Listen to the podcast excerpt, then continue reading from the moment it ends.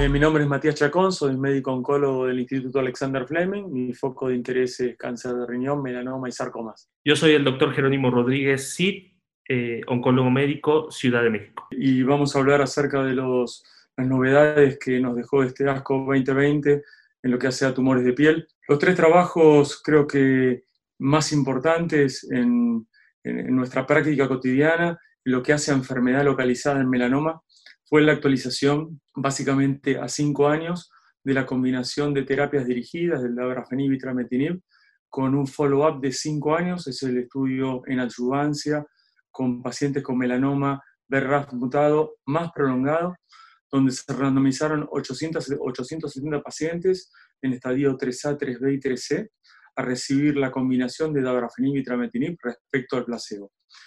El objetivo de este estudio era la sobrevida libre de recurrencia eh, a cinco años. Ese fue uno de los, uno de los objetivos eh, primarios y después sobrevida global y seguridad. Eh, ya había alcanzado una diferencia estadísticamente significativa en su evaluación inicial a los 36 meses, a los cuatro años, y en este ASCO se presentaron los resultados a cinco años. Las características de la población básicamente eran el 80% tenía melanomas primarios estadio 3C, la edad mediana era de 50 años, y la gran mayoría presentaba, 55% eh, tenía más de dos ganglios comprometidos.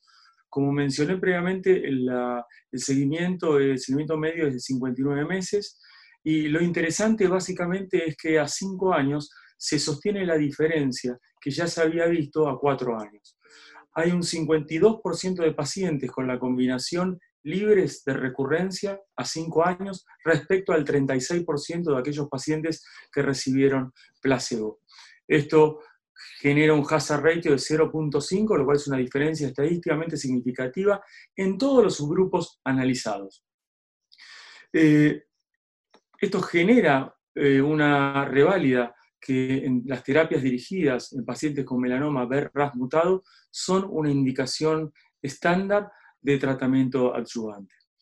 Eh, creo que la terapia oral y la ausencia de datos eh, finales en sobrevida global, en estos son los, los, datos en sobrevida libre de recurrencia a 5 años, hacen que todavía eh, tengamos un, un, espacio todavía para la discusión y, y, en este caso la seguridad en este ASCO no fue reportada por el presentador, que fue Axel Oshie, pero de cualquier manera es un estudio robusto con 870 pacientes y que sostiene una diferencia de, al menos 16% entre los pacientes tratados con placebo y tratados con la combinación en adyuvancia en melanoma. Recuerden que los pacientes con melanoma estadio 3, eh, las series, las distintas series muestran una sobrevida libre de recurrencia a 5 años entre el 30 y el 60%, dependiendo obviamente qué tipo de estadio 3. Así que creo que ese fue uno de los estudios más importantes. Eh, el siguiente, que también eh, ronda ese tópico o la indicación asistencial de, la adyuvancia, fue el de pembrolizumab versus placebo en un grupo de pacientes muy semejante al que mencionamos con terapia dirigida, pero en este caso había pacientes que eran BRAF mutado y BRAF no mutado. Eh, fueron reclutados 1.019 pacientes que recibieron 18 dosis de pembrolizumab cada tres semanas o bien recibieron el placebo. Eh, la sobrevida libre de recurrencia fue el objetivo también de, este trabajo, pero a diferencia del trabajo anterior, que era el follow-up a cinco años, en este estudio el follow-up mediano fue a tres años. La diferencia también fue estadísticamente significativa para todos los grupos, lo cual hace que realmente la indicación de la inmunoterapia sea BRAF mutado o no mutado, eh, también sea una práctica estándar. Eh, en este caso, el trabajo con 1019 pacientes, que también aplicó criterios de estratificación por PDL1, mostró que realmente entre PDL1 positivo y negativo no hay demasiadas diferencias clínicas, y lo que demostró que en BRAF mutado como en BRAF no mutado el beneficio de la inmunoterapia en forma adyuvante también es significativo. El hazard ratio también fue de 0.56, o sea que los números son contundentes. A tres años, la diferencia estadística también rondó casi el 20%, un número altamente significativo. Pero tenemos la limitante que son a tres años de follow-up mediano y tenemos ya los datos a cinco años del trabajo con Viadí y este estudio a tres años.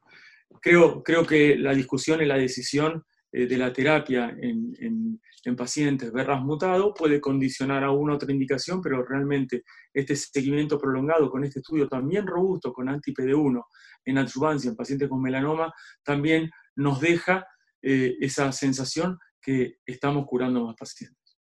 El punto también de la toxicidad, reportado con pembrolizumab, demostró que la toxicidad severa realmente fue baja, alrededor del 7% de pacientes ha hecho toxicidades inmunológicas mediadas, pero de, un manejo eh, sencillo. Por lo tanto, no hubo sorpresas respecto a lo que se han presentado en otros trabajos. Eso respecto a adjuvancia. Creo que, sigue habiendo un terreno por, por, por discutir en base a nuevos biomarcadores que no los tenemos hoy en la práctica, ni siquiera el mismo biomarcador más sencillo o accesible que es el BRAF, ni siquiera el PDL1, que para otras patologías tiene importancia. En este caso, estos dos trabajos nos dejan claro que la adyuvancia en melanoma a 3 y 5 años cura más pacientes eh, y obviamente eh, también se ha presentado en, otras, en otro, en otro de, las, de, de los orales, en este caso en sarcomas, que el imatinib a 10 años demostró también curar el doble de pacientes que hacerlo en placebo. Eso pone a estas drogas, que en algún momento estuvieron en discusión si retrasaban la recaída o si curaban, eh, realmente muestran que curan más pacientes, así como se ha visto también en cáncer de pulmón en una gran plena. El tercer trabajo que quiero discutir con ustedes es el estudio Prado, que eh, en su diseño pareció muy interesante, un abordaje distinto, basado en un estudio previo, de hacer neoadyuvancia con inmunoterapia en pacientes con melanomas, básicamente que tuviesen eh, estadio 3B y 3C, eh, en, el cual básicamente el objetivo primario era valorar la respuesta desde el punto de vista inmunológico por IRESIST, y objetivos secundarios era ver la seguridad, la sobrevida libre de progresión, la sobrevida global.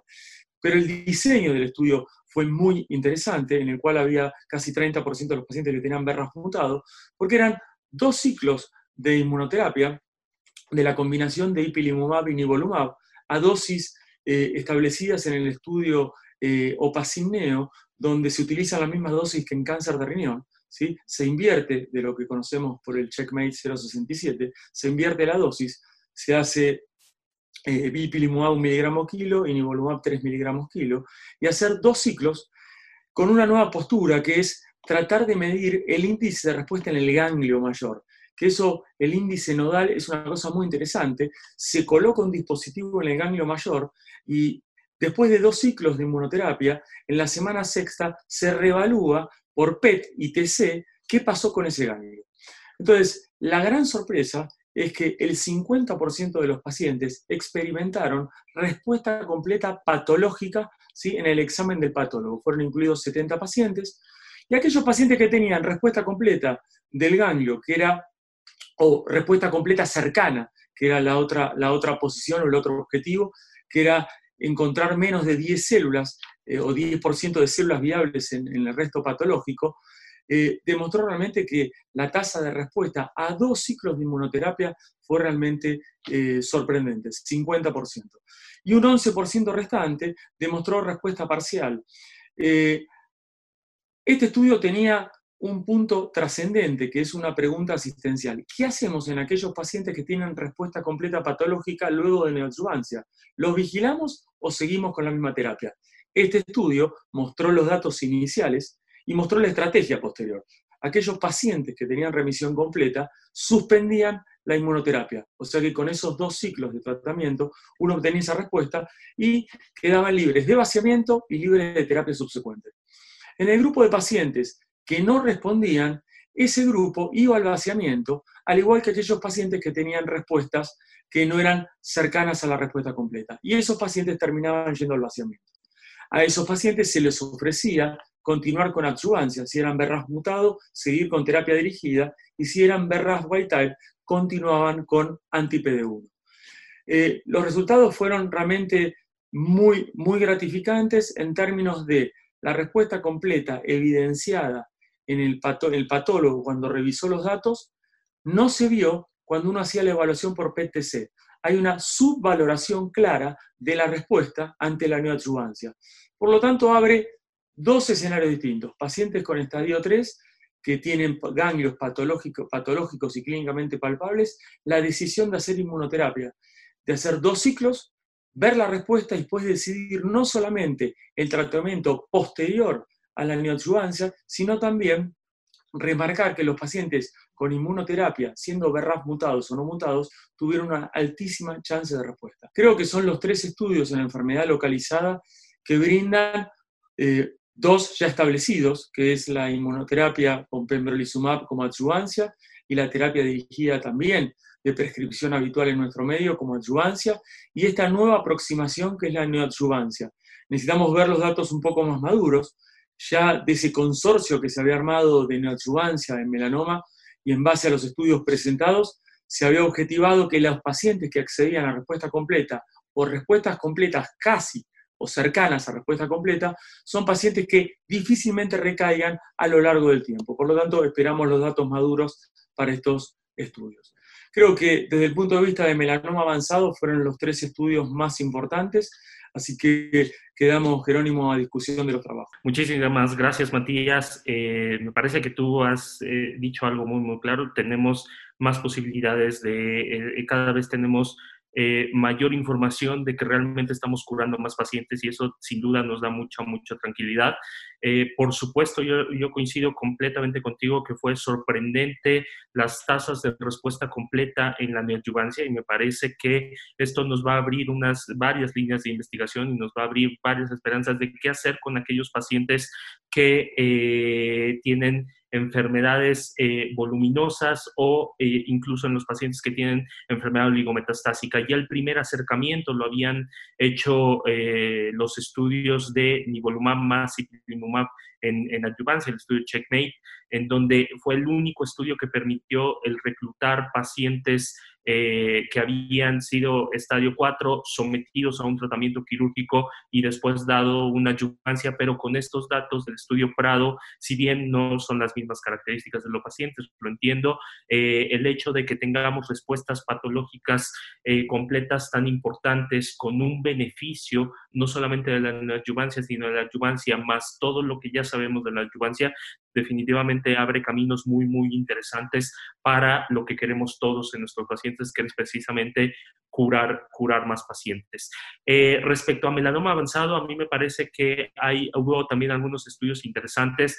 El principal, y, estoy seguro que incidirás conmigo, Matías, es por fin ya sabemos qué podemos hacer eh, después de que el paciente está con un tratamiento de inmunoterapia y progresa al tratamiento de inmunoterapia. Sabemos, digo, sabíamos desde hace mucho que podías cambiar al tratamiento de quimioterapia, sin embargo, eh, muchos em, eh, estudios preclínicos habían demostrado que ipilimumab pudiera vencer eh, resistencia a los tratamientos anti-PD, anti-PD1 en melanoma y hoy dos estudios lo confirman. El primero es con pembrolizumab, el segundo es con ivolumab y, y, los dos estudios son concluyentes. Los pacientes pueden ser rescatados tras un tratamiento anti-PD1 eh, pueden ser rescatados con un tratamiento de ipilimumab. Em, eh, los datos que se presentaron en, el estudio de, de, pembrolizumab. Claro, son estudios fase 2, ambos. Eh, son estudios eh, fase 2, todavía no fase 3. Sin embargo, los, pacientes después de recibir el anti-PD1 y de tener progresión clínica y radiológica a, estos, bueno, a estos inhibidores, tanto Pembro como Ipilimumab, eran, eh, eh, se decidía continuar con el tratamiento anti-PD1, no se suspendía el PD1 y se decidió dar el tratamiento de ipilimumab muchos estudios en otras neoplasias, en cáncer de, en cáncer de pulmón, en cáncer de, en cáncer de riñón, en mesotelioma, ya utilizan ipilimumab a una, a una dosis de un miligramo por kilogramo de peso. Y eso es importante porque entonces en estos estudios se decidió mantener el anti-PD1 a las mismas dosis que ya conocemos, pero se le agregó un miligramo por kilogramo de ipilimumab cada tres semanas por cuatro, por cuatro dosis. Y algo interesante es, eh, por ejemplo, que las tasas de respuesta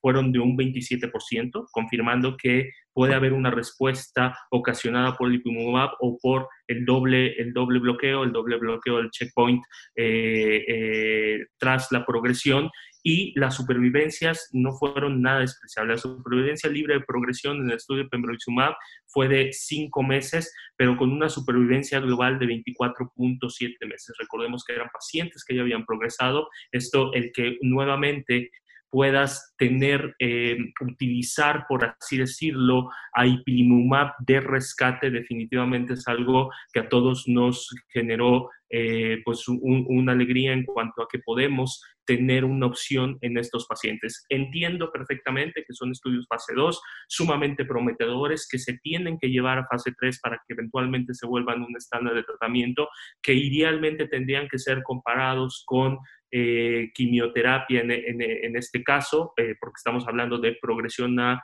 una primera línea, incluso una segunda línea en aquellos pacientes BRAF mutados eh, a, la inmunoterapia. y por lo tanto necesitaríamos un, comparador que me parece que sería para mí ideal em, quimioterapia, pero bueno, también si, si eventualmente es placebo, sabemos que no hay una tercera línea aceptada eh, en, eh, por, por, al menos por FDA en, en, melanoma, ¿no? Pero bueno, idealmente para mí tendría que ser con quimioterapia. Otro estudio que me pareció sumamente interesante, que es un estudio también muy, muy pequeñito, pero me parece trascendental, es, es eh, el estudio donde se busca utilizar menos dosis de ipilimumab, utilizar dosis de un miligramo por kilogramo de peso, pero en vez de dar cuatro dosis, comparar las cuatro dosis con solamente dos dosis. Y lo que demuestra este estudio, utilizando eh, ipilimumab, em, es que muy probablemente solamente dos dosis sean suficientes en un futuro. Claro, el estudio tiene metodológicamente todavía no lo podemos llevar a la clínica, es un estudio de farmacocinética, de farmacodinámica, es un estudio que aparentemente demuestra que eh, las dos, eh, dar más de dos dosis de ipilimumab no, va, no, no tiene un mayor efecto a nivel eh, tumoral. Sin embargo, como, como, todos lo sabemos, para que eventualmente podamos voltear a utilizar solamente dos dosis de, de ipilimumab, eh, me parece sin duda que tendría que, eh, que ser eh, en un estudio mucho más avanzado, con mayor número de pacientes y mm, con, con, con, brazo, brazo comparativo.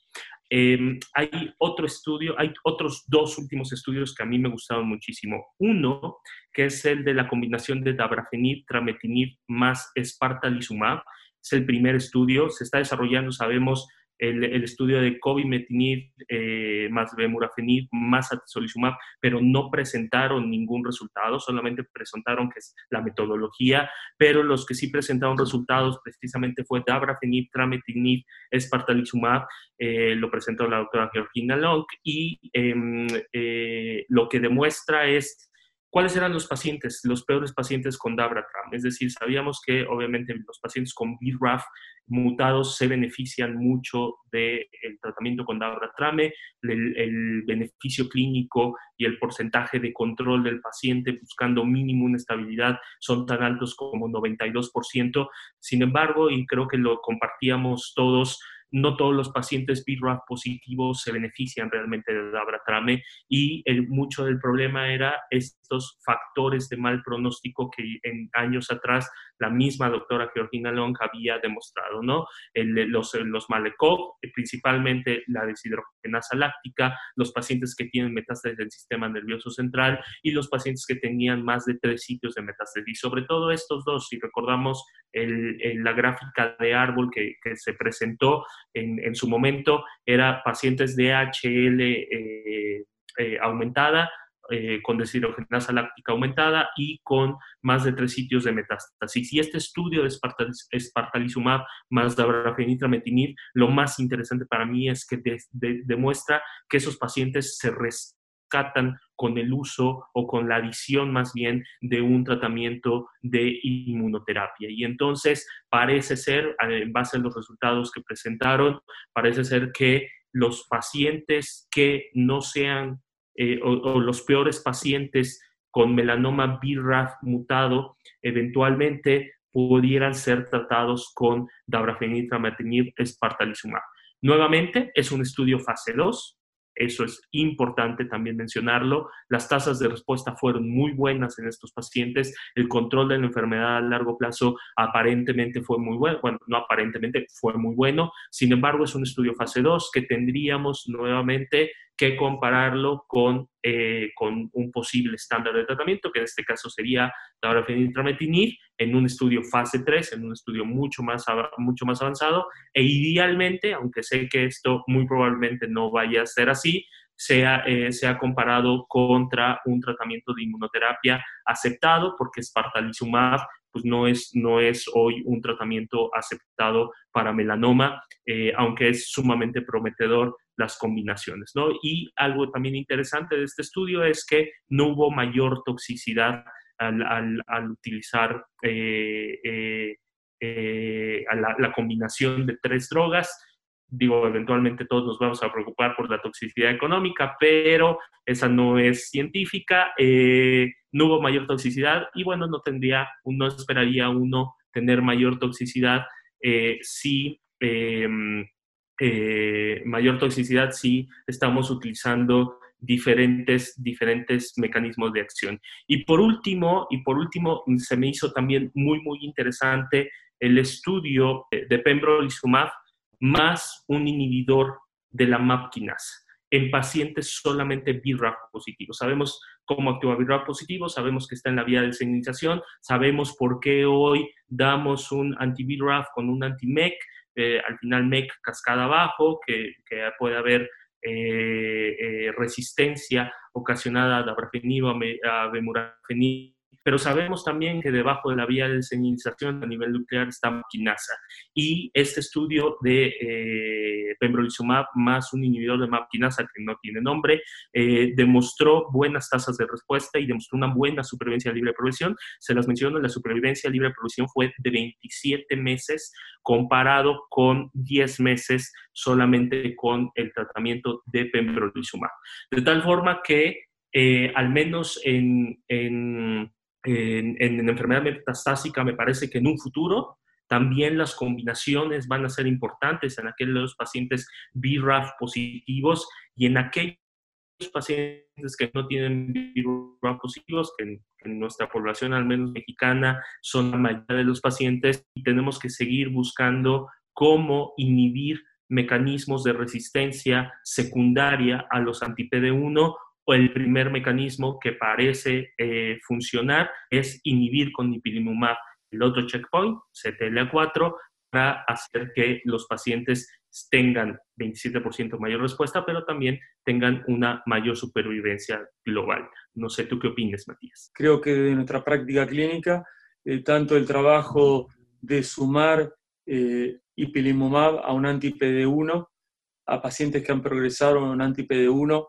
cambia un poco la historia y la visión. La tasa de respuesta que mencionaste vos, que es, alta, realmente encontrar una tasa de respuesta superior al 20% en pacientes que antes con el ipilimumab solo, realmente la tasa de respuesta era baja, y en este caso la combinación de vuelta anti-CTLA4 y anti-PD1 revierte una inmunoresistencia que bien no conocemos, hubo biomarcadores también presentados en este ASCO que también resultan muy interesantes y podríamos estar hablando toda la noche o toda la tarde en relación a esto, pero me parece que nos cambia la práctica la suma del ipilimumab al anti-PD1. El otro punto que me pareció súper súper interesante es el trabajo que bien mencionaste vos, que adaptar la dosis. ¿Por qué hacer más de dos dosis de ipinivo con las dosis que establecemos ahora, si la gran mayoría de los pacientes que no llegaron a esa respuesta después del segundo ciclo, al tercero y cuarto, como lo mostró el estudio que bien mencionaste vos, no acceden a la respuesta? Entonces, desde el punto de vista costo económico y por las toxicidades, realmente hacer dos ciclos parecería ser suficiente. Obviamente necesitamos datos un poco más maduros, reforzar, pero aquellos pacientes que hicieron toxicidad y que uno no puede continuar ni con el tercer ni con el cuarto ciclo, bueno, por lo menos entender que tenemos un estudio que nos apoya la decisión de hacer dos ciclos. Y después creo que la evidencia de drogas nuevas, en, tanto en el resto de Latinoamérica existen los melanomas de mucosas, que, o los acrolentiginosos, que son enfermedades complejas. Hay una droga que se, que se testeó, que es un anti-PD1, que es el, toripalimab, más el axitinib, y se encontró 48% de respuesta, en, si bien eran pocos pacientes, eran 33 pacientes, pero de vuelta, resulta sumamente interesante la combinación de anti-PD1 o anti-PDL1 con inhibidores de VEGF. Básicamente porque sabemos que esos tumores tienen una vía de acción a través de la vía de la cascada de las quinasas. Quiero hacer una aclaración respecto al Prado, que hablamos de la neoadjuvancia. En ese estudio, el objetivo primario era la respuesta completa patológica. El, segundo punto, para corregir lo que mencioné antes, que el 50% eran BRAF mutados, y que la toxicidad por esos dos ciclos severa fue del 22%. Eso para ponerlo en el contexto de enfermedad avanzada, porque ¿cuál va a ser el escenario, Jerónimo, dentro de poco? La gran mayoría de los pacientes que tienen estadio 3 van a hacer una adjuvancia. O sea, pongamos un plano hipotético. Van a hacer una adjuvancia, probablemente con inmunoterapia, van a hacer dos ciclos. La mitad, por lo menos la mitad, va a ser respuesta completa y la, otra mitad no va a continuar con un anti-PD1. Ese es el ejemplo. ¿Qué vamos a hacer cuando los pacientes recaigan? Tenemos apoyo, ya hizo la doble combinación al inicio y el anti-PD1 ¿sí? en la adjuvancia. Cuando ese paciente recaiga, porque todavía un 30 o 40% de los pacientes va a recaer según los datos que tenemos. Si es BRAF no mutado, ¿qué vamos a hacer? Vamos a hacerle quimioterapia, vamos a ofrecer de vuelta a darle la combinación que le dimos inicialmente. Si es BRAF mutado es más sencillo, pero ahí también tenés la decisión. ¿Le das dos drogas o le das tres drogas? Entonces, ese es el escenario cotidiano que nos va a plantear esta cantidad de drogas muy útiles en melanoma que no teníamos antes. Hoy el pipeline o el menú de medicamentos que tenés contra el melanoma y exceden los 15. O sea que hoy en día más lo que hay en desarrollo, que es realmente increíble. Pero esta forma de seleccionar y diseñar estudios realmente con menos volumen de pacientes, por lo menos generando una hipótesis fuerte, donde costo económico para tu país, para el mío, para el resto de Latinoamérica, es complejo llegar a los cuatro ciclos y también por la toxicidad. Entonces, a mí me parece que son, son estudios que pueden modificar la práctica cotidiana, que un paciente que experimenta una toxicidad grado 3, 4, sea por elevación de transaminasas o por lipasa, y me parece que uno tiene que ser consecuente con los estudios que están escritos, porque se parece mucho a los estudios de la vida real. Así que eh, en todo este trajín de enfermedad avanzada, eh, entiendo que la terapia dirigida tiene su rol, que ahora la terapia dirigida, pongamos el ejemplo, eh, Jerónimo, un paciente que tiene BRAF mutado, le haces la combinación de abrafenib, trametinib, más el atezolizumab. Progresa. ¿Qué hacemos? Que eh, hacer una, una, serie de estudios más.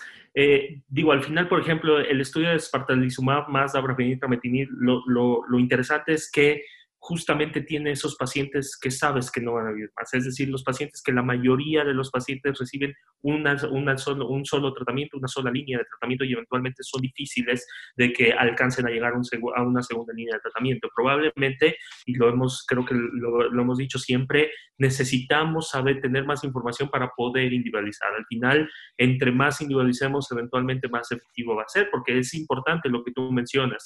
No podemos generalizar como, como como a veces eh, algunas guías quisieran, por ejemplo, no, bueno, es que ahora el nuevo estándar va a ser, por decirlo, eh, que no, no, no lo es, espartalizumab más dabrafenib más trametinib en los pacientes que eh, en los pacientes BRAF mutados. No, definitivamente no, porque tienes otras opciones. Tienes, de, tienes nivolumab más ipilimumab, tienes nivolumab, tienes, ni, tienes pembrolizumab, ¿no? Definitivamente no vas a poder generar estándar. Cada vez creo que es más difícil en oncología en general y en melanoma en especial poder decir este es un estándar de tratamiento, porque tú te tienes que fijar en muchas otras cosas para tomar realmente la, decisión de cuál es el tratamiento. Probablemente ese paciente que es virus que tiene DHL aumentada y que además tiene otros factores de mal pronóstico como alta carga mutacional y si le agregas todavía para hacerlo todavía más traumático al paciente que tiene metástasis en el sistema nervioso central,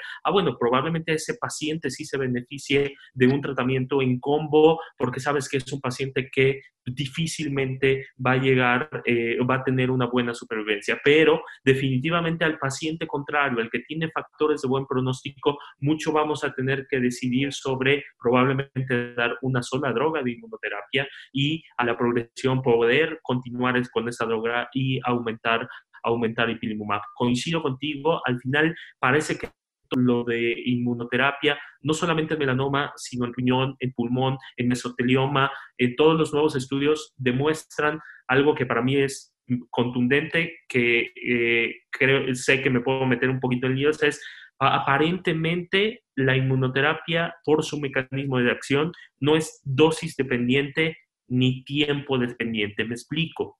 Al final parece ser que no da lo mismo si da 10 miligramos por kilogramo de peso que 3, que 1 miligramo por kilogramo de peso de ipilimumab.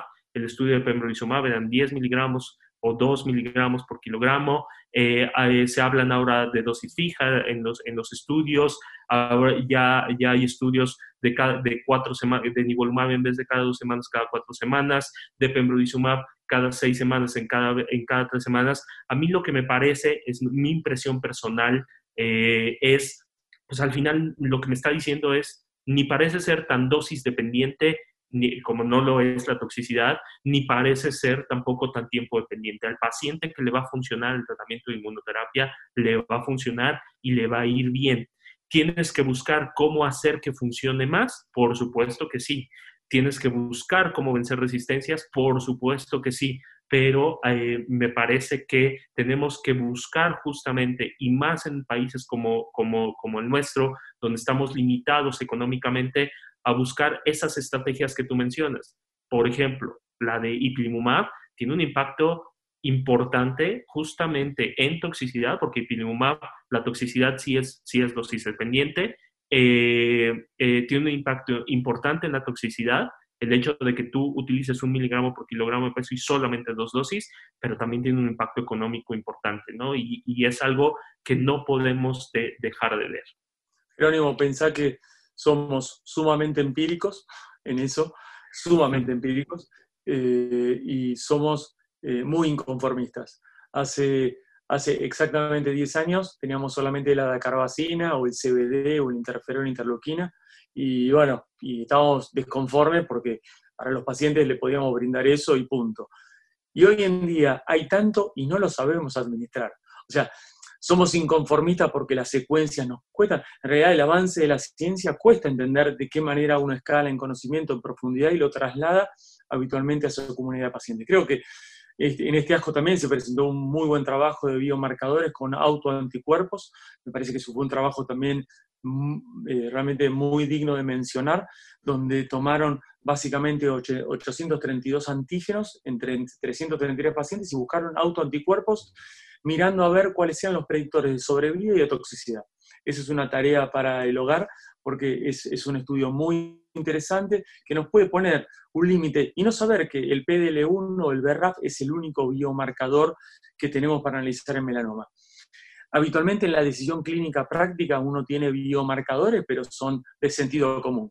Volumen de enfermedad, velocidad de crecimiento, LDH y número de sitios metastásicos. Sitios, o sea, criterios demasiado primitivos ¿sí? porque por el otro lado vamos a la ciencia básica y hasta el oncólogo médico no entiende más qué es lo que está leyendo por la complejidad de la genómica hoy en día. Pero lo simplificamos y lo llevamos de vuelta al terreno de la clínica.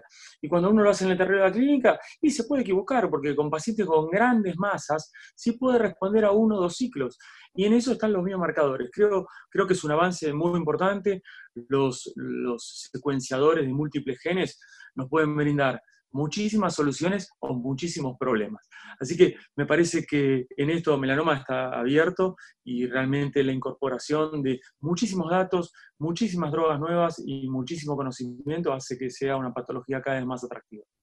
Sí, definitivamente sí. Eh, eh, me parece que cada vez podemos, nos entusiasmamos más con el tratamiento de melanoma y eso al final es algo muy, muy bueno. Solamente para la audiencia que nos está escuchando, el estudio que se refiere al doctor, el doctor eh, Chacón es el estudio presentado por Jessica Hassel que justamente habla de los anticuerpos y cómo los anticuerpos, diversos anticuerpos pueden tener, pueden ser predictores de beneficio a pembrolizumab o eh, eh, predictores de no beneficio a pembrolizumab dependiendo del, anticuerpo que se esté generando. Lo digo nada más para que en caso de que lo quieran buscar, lo busquen porque coincido, es un estudio sumamente interesante. Seguimos hablando de inmuno y seguiremos hablando de inmuno, pero lo que viene en un futuro es cómo vamos a vencer estas resistencias, tanto primarias como secundarias, a la inmunoterapia. Y hay muchos trabajos presentados en ASCO que hablan de esto y seguramente en ESMO habrá más y seguramente en todos los mundiales de los diferentes,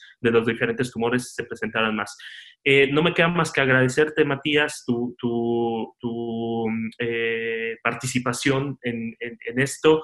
Eh, agradezco tener nuevamente audiencia contigo. Siempre es un placer persona tan em, educada, persona tan científica y persona tan analítica y que además lo puede expresar perfectamente bien. Eh, te agradezco muchísimo. Em, no sé si quieras despedirte y después yo me despido. Bueno, bueno, gracias Jerónimo, gracias también a Sailink por, por la ventana de oportunidad. Y esto uno lo hace porque le gusta, porque quiere y porque realmente quiere lo mejor para los pacientes, que en definitiva es nuestro objetivo primario, más el conocimiento y trasladarlo entre nosotros me parece fundamental. Así que gracias Jerónimo y gracias a y a toda la audiencia. Gracias Matías, gracias a eh, estaremos, estaremos en contacto, cuídense mucho en Argentina, síganse cuidando en México, muchas gracias.